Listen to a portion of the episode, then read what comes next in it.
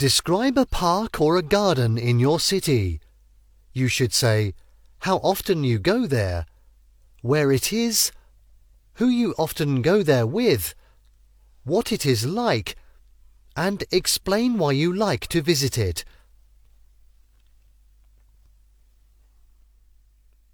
Sure, I would be delighted to talk about a park in my city.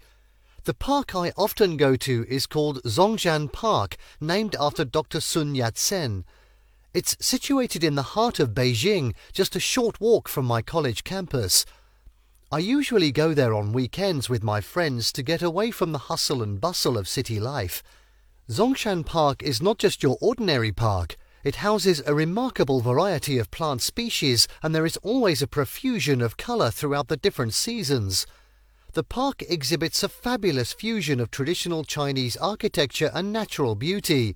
There are beautiful bridges, intricate pavilions, and even a picturesque lake where one can rent pedal boats.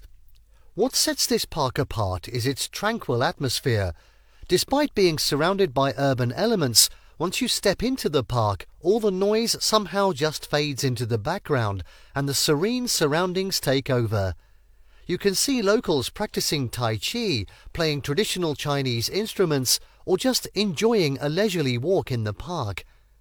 Moreover, the park regularly hosts flower exhibitions where I get the chance to appreciate the beautiful and diverse flora. It feels like an immense outdoor botanic garden. All in all, Zhongshan Park gives me an opportunity to relax and escape the daily pressures of college life.